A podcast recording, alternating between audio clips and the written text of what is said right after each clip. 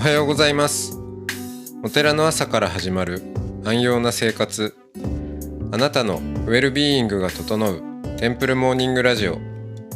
週替わりでお迎えする素敵なトークゲスト。今週は千葉県鋸南町。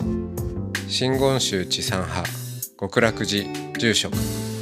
伊藤正徳さんです。トークの後は全国各地のお坊さんのフレッシュなお経を日替わりでお届けします。このラジオはノートマガジン松本商家の北条庵よりお送りします。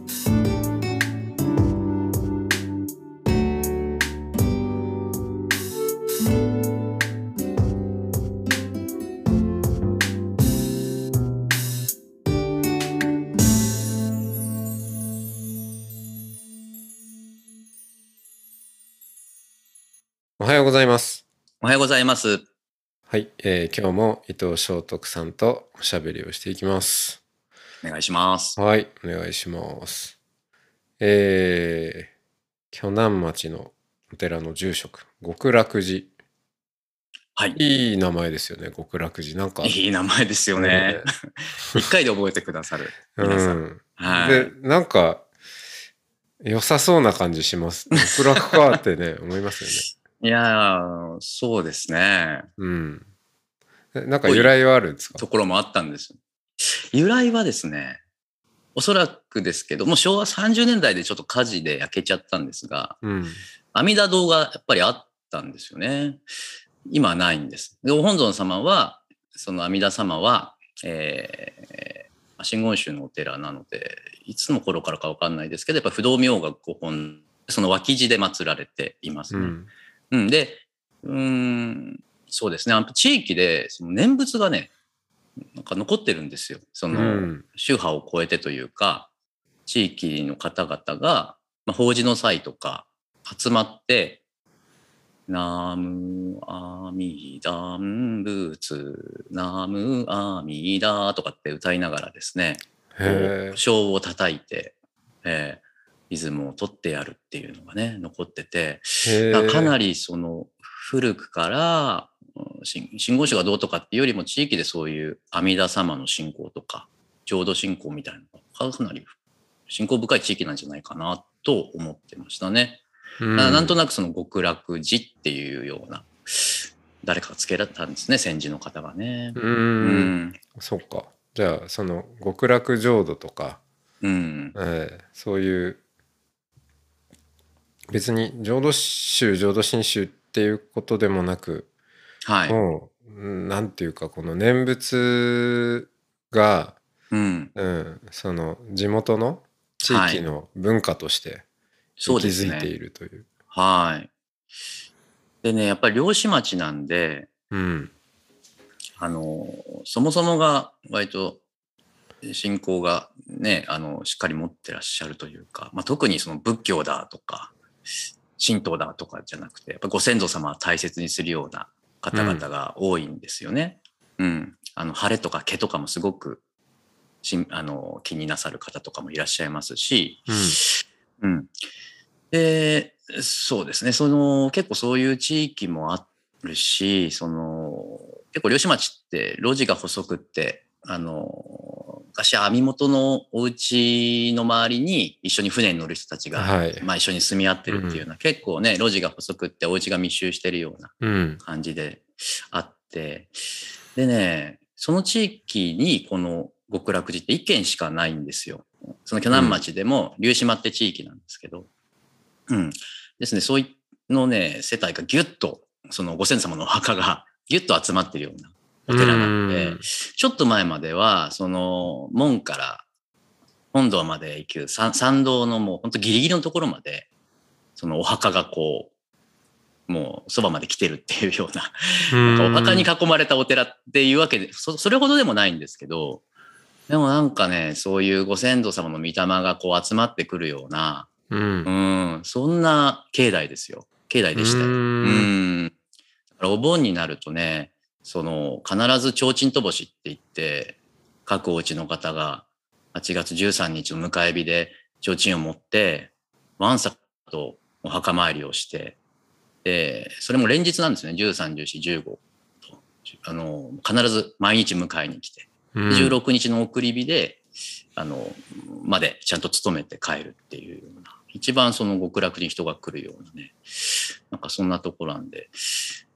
そういう、そういう意味での極楽感がある、あったかもしれないなっていうふうに思いますね。うん。それが、あのうん、かつてはっていうことなんですか？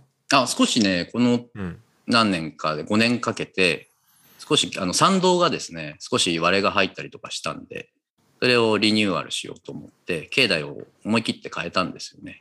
整備して住住職が事業をしたんですね。おお、事業がしましたね。5年計画で。ええあええ。まあ、ね、そういった時はもう寄付なんかも今はね、あの、各檀家さん、ぜひこういうことやるんで寄付してくださいとかっていうのもなくて、ただ、あの、思いのある方お願いします、お手伝いください、ご協力いただけたらっていう感じでやったら、やっぱり自然と皆さんでも集まってきてくださって、あうん。はい、うん、いい形で、あの、参道なんかも綺麗になって、うん。で、そのせり出したお墓なんかも、やっぱり無縁墓も増えてきているので、そういうのも一つ一つ供養しながら、あの合葬したりとかして、まあ墓地を整理したわけですよね。うんう。ん。で、少しそのあたりが整然となったかなっていう感じですね。なるほど。うん。僕も、あの、漁師町生まれ、あ、育そう育ちなんでなんですええか。なんか親近感がありますけど。そうですか。うんなん。か海の方ってやっぱりあれですよね。なんか気の荒い旦那さんと気の強い女性の方みたいな ねうんみんな気強いじゃないですか。そうそうそうそう。うん会話がもう喧嘩してるみたいですからね、普段ああ、話そういうのはね、ありますようん、ねや。っぱありますよね。うん。じゃあそういう雰囲気の中で伊藤さんも育った。そう。そうですね。はい。ううんん。育ちましたね。うん。その、うんそういう雰囲気の中で、しかもお寺に生まれたという。あ、はい、そうなんですよ。うんはいで、そのお墓に囲まれた。そうですね。うん。ゲゲゲの鬼太郎じゃないですか。うん。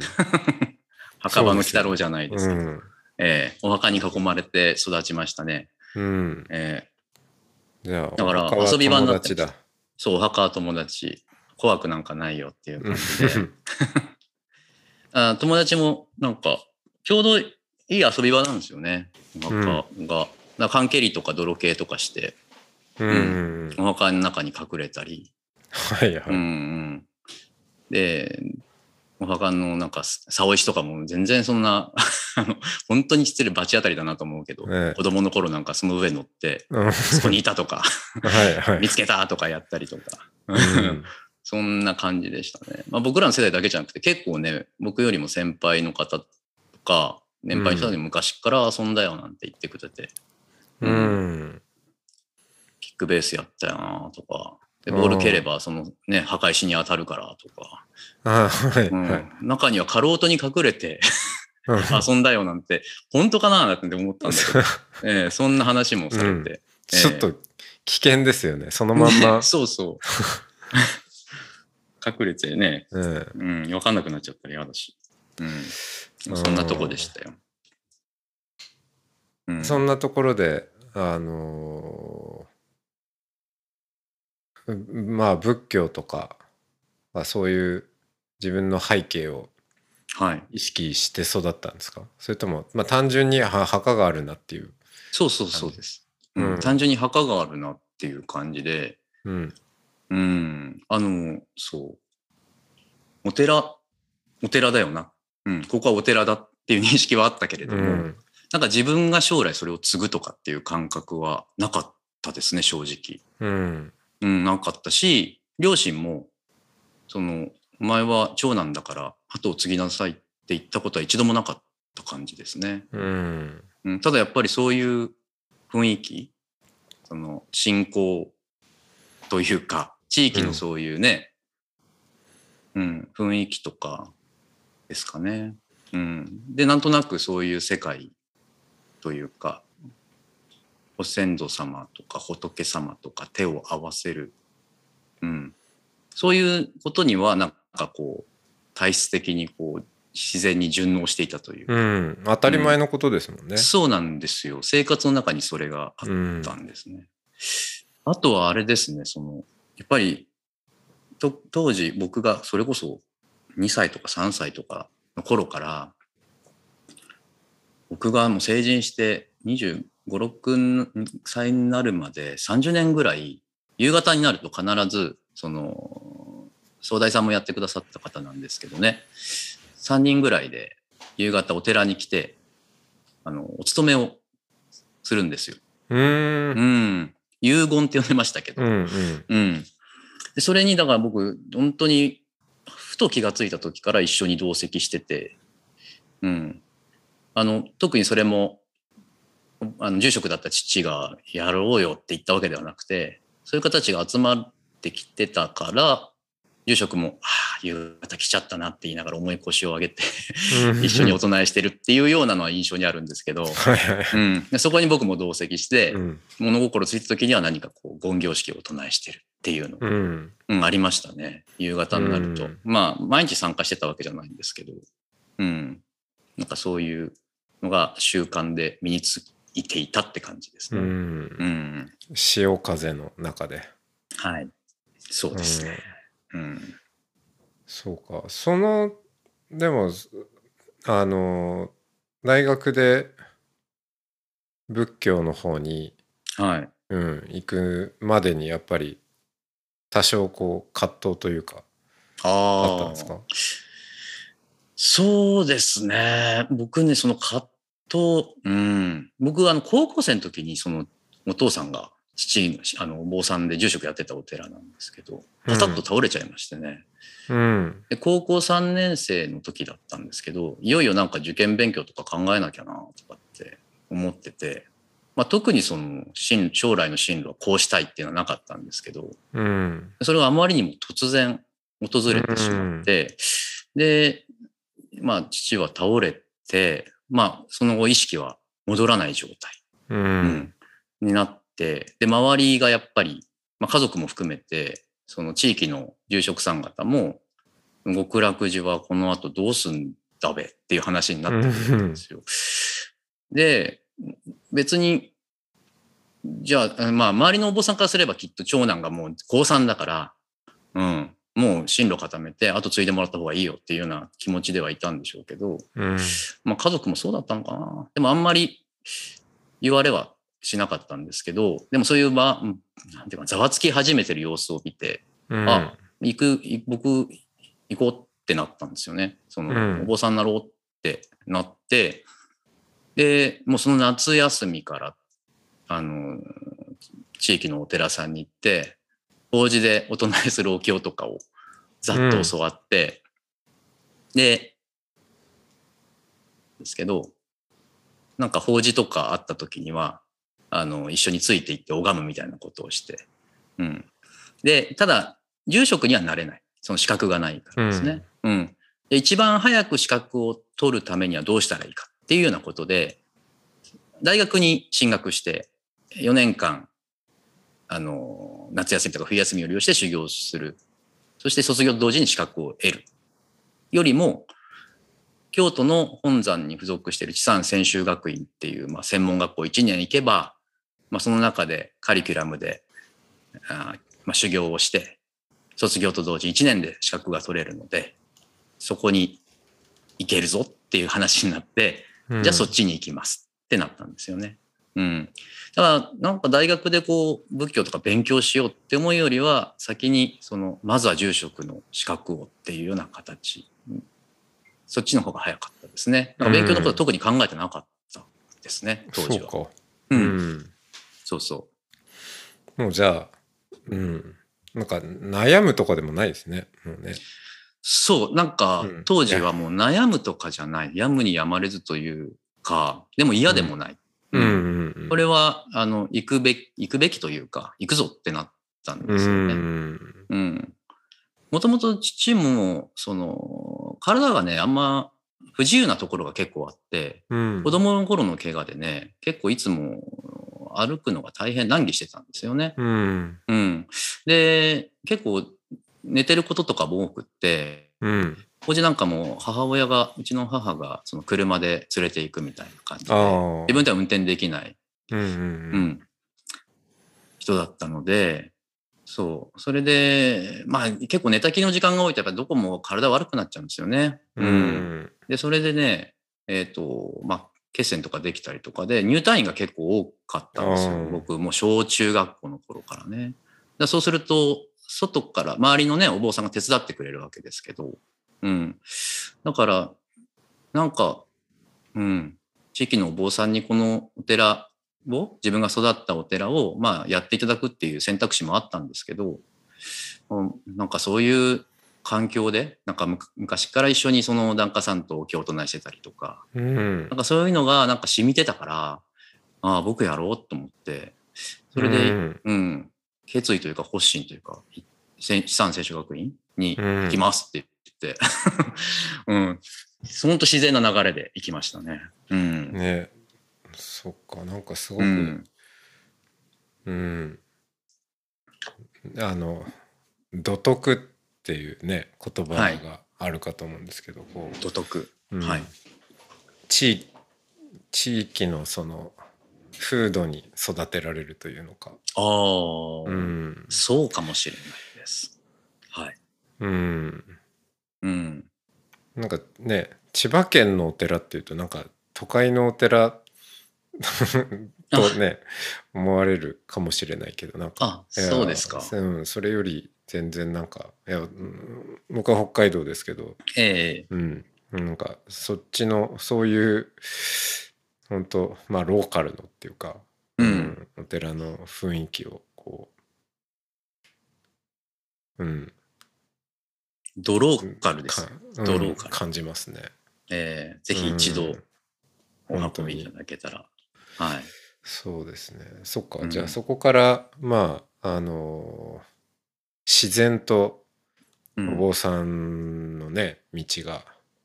開かれていくというじゃあちょっとその辺をまた明日はい。いきたいかなと思います。あ、ありはいがとうございました。ありがとうう。ございました。はい、ありがとうございました。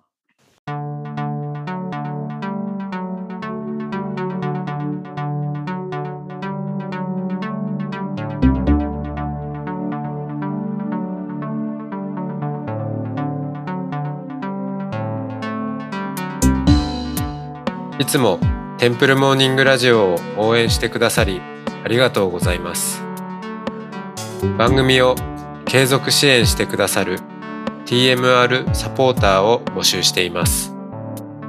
詳しくはテンプルモーニングラジオ公式ホームページ radio.templemorning.com ドネーションのページをご覧ください。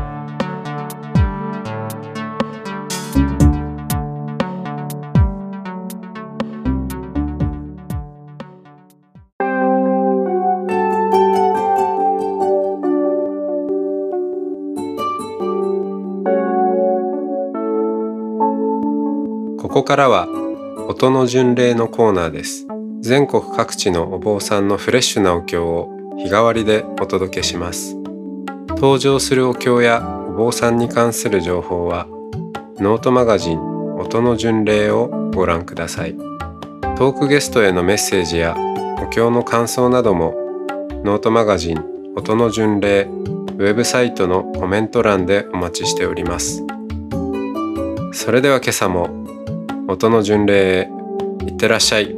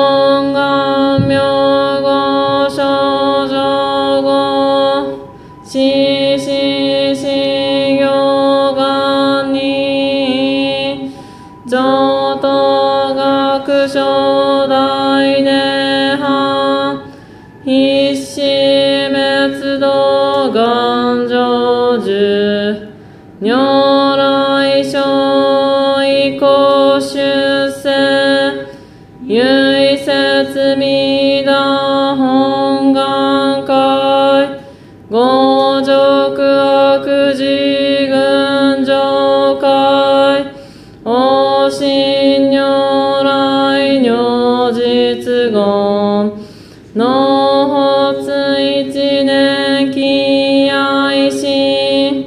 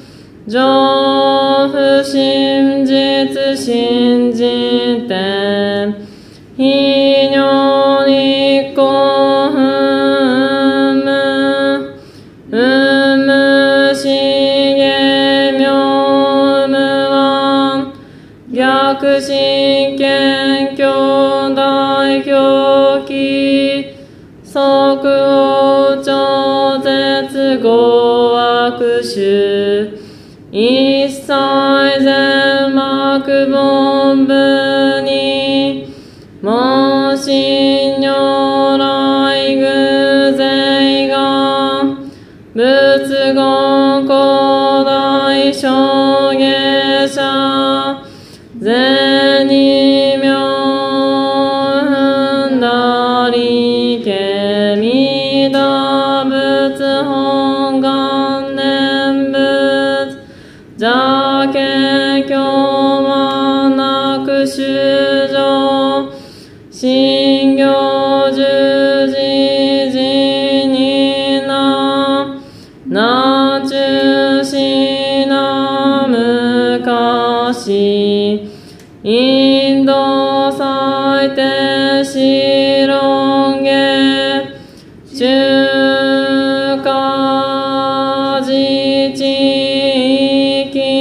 しこそ、現代諸公聖書医、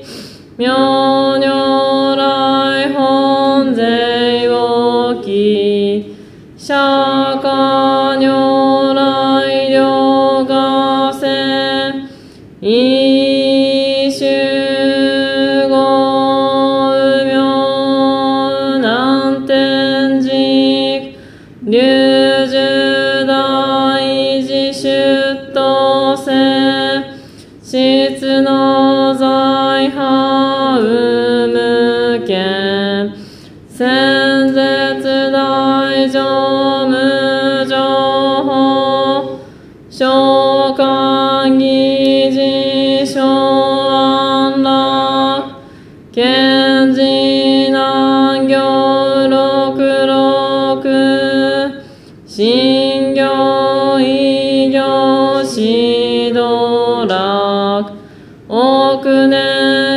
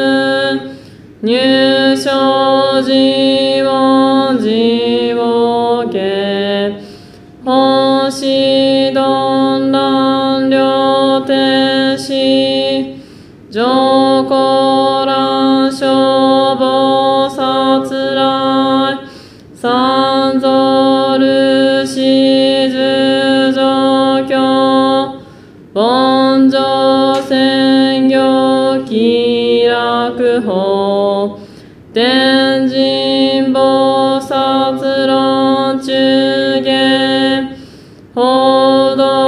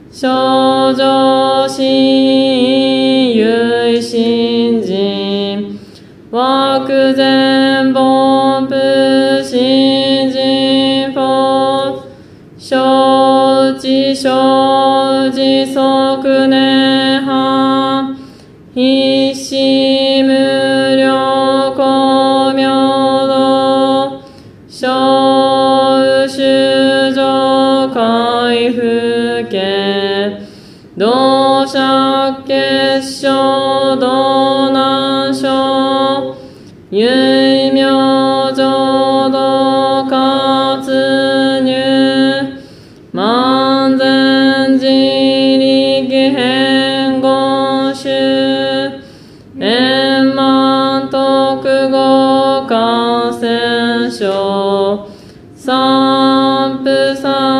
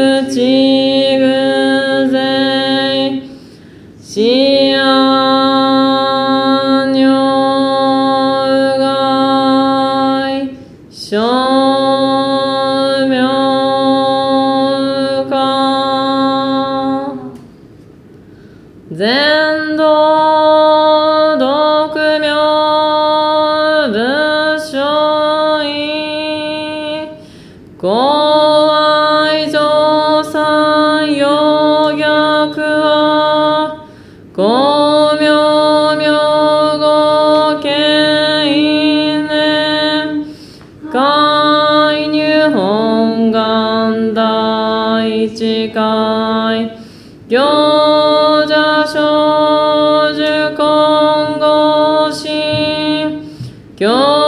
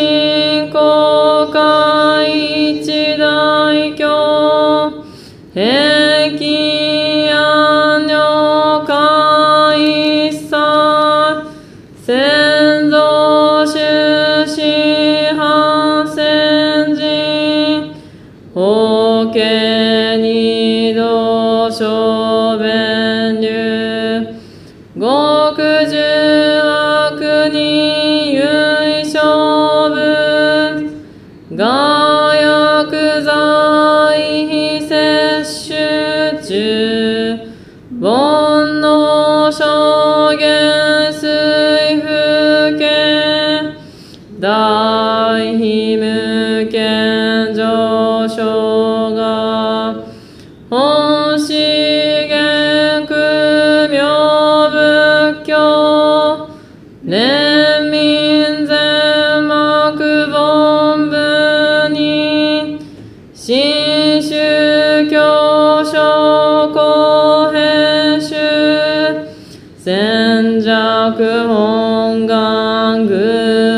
惑性現代生自臨伝下月地儀上位少子即入弱上無意楽。一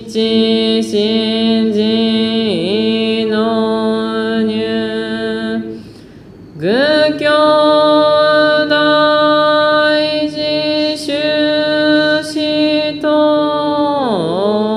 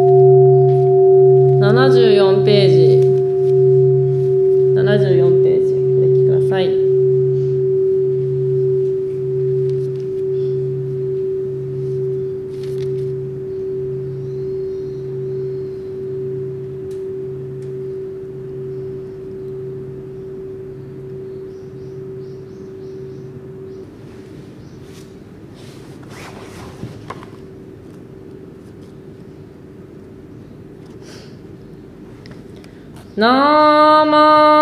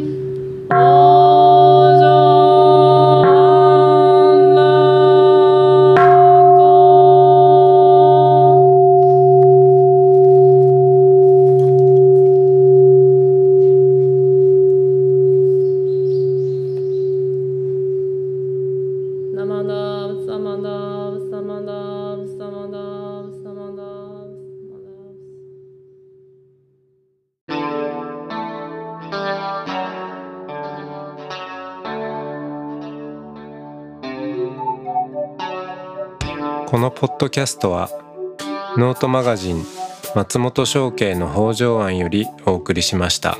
お経コーナーはノートマガジン音の巡礼のご協力でした。ゲストへのメッセージや番組の感想などはそれぞれのノートのコメント欄にてお待ちしております。それではまたテンプルモーニングラジオでお会いしましょう。